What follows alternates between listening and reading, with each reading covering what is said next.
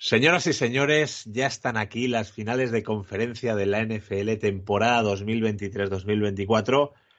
Un momento impresionante. Los cuatro mejores equipos de la competición, los que llegan en mejor estado de forma, los que han logrado gustando más o gustando menos durante la temporada, pero se las han apañado para estar aquí, van a hacernos pasar un domingo de ensueño en el que, como siempre, van a haber grandes vencedores y grandes derrotados a buen seguro se comentará, habrán debacles, habrá lo que sea, no sé si tanto, pero para eso estamos aquí. Y os doy la bienvenidos a la guarida, soy Alberto Zaragoza Lerma y vamos a hablar sobre ellas, vamos a comentarla, qué puede ocurrir, qué podemos esperar, quién va a ganar, los porcentajes, los jugadores que hay que tener en cuenta, los momentos eh, concretos, ¿no? En los que se pueda atacar cierta faceta para sacar ventaja o viceversa, pero antes que nada, como no ha habido sobrereacción, vamos a hablar también, ancho y tendido, sobre la jornada de divisionales. Me acompañan, el Sanedrín al final se ha ido reduciendo, pasan las jornadas, empezamos con seis enfrentamientos en Wildcard, doce equipos jugando entre sí, ocho en divisional y ahora en finales de conferencia tenemos a cuatro.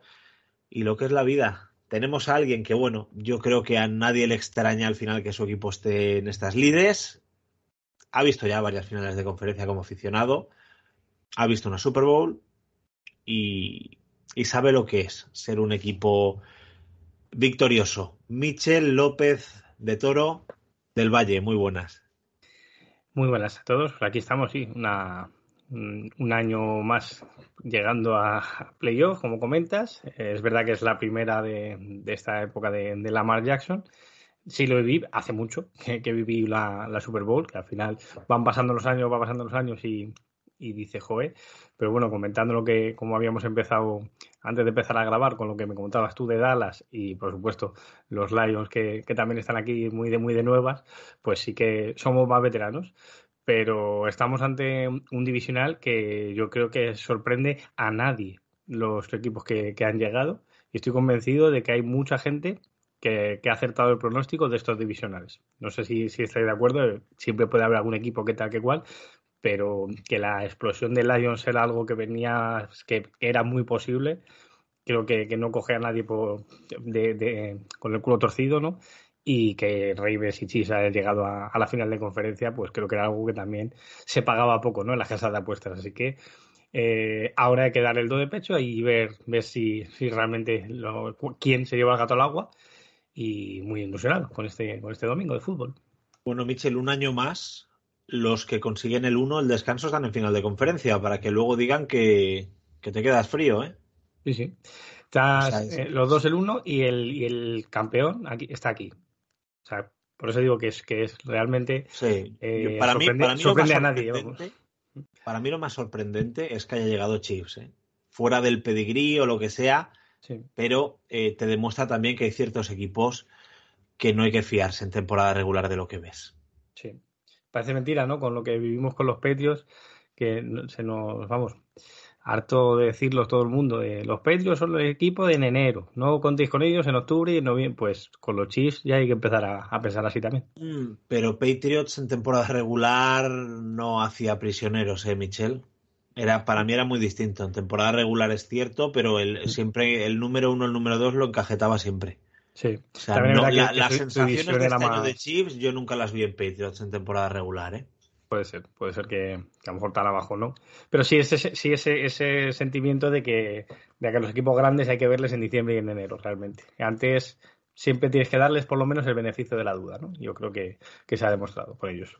Mm, te pregunto, ¿crees que ayuda el estado de la conferencia a que estos Chiefs hayan llegado a la final. O sea, si es un equipo que, fíjate, al final Buffalo, por lo mental, por las bajas, lo que sea. Miami es un equipo que llegaba como llegaba. Los otros posibles rivales, que era Cleveland, Houston, quizá hemos hecho de menos ese hecho de la experiencia, del saber hacer, de aprovechar al máximo las oportunidades. Y el único equipo que tenía alguna oportunidad contra esta gente era Baltimore. Estaban demasiado tiernos el resto y no hemos terminado de verlo. Yo creo que un 50% puede ser eso. Creo que, hay una parte de verdad y otro 50% son las lesiones. Y lo van a ser siempre. Este deporte es así. Le han tocado dos equipos muy, muy tocados por las lesiones. Muy, tocados por las lesiones, justo en los momentos finales, pero incluso si te, si te planteas más atrás en la temporada, pues al final Cleveland eh, muy meritorio lo que han hecho, pero que han jugado cinco más en ese equipo, o sea, bastante que han llegado. Eh, piensas en los Bengals, que podía ser otro rival, que, y, al final han estado sin burro casi todo el año.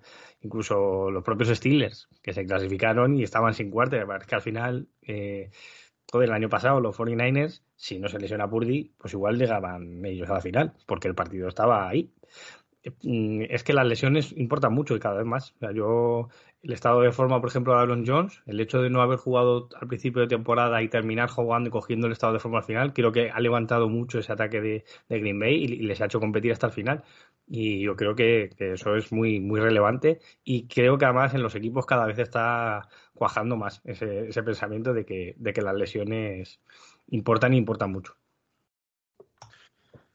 Saludamos al siguiente, miembro, un honor y alguien que, vamos, de los que te alegras de verdad, porque ahora van a salir leones de debajo de las piedras. Pero leones famélicos no había tantos, ¿eh? Y pese a todo hacían un producto, un seguimiento y, casi lo que yo decía que era enfermizo, ¿no? En esas temporadas de una, dos, tres victorias. ¿Te está gustando este episodio? Hazte fan desde el botón apoyar del podcast de Nivos. Elige tu aportación y podrás escuchar este y el resto de sus episodios extra. Además, ayudarás a su productor a seguir creando contenido con la misma pasión y dedicación.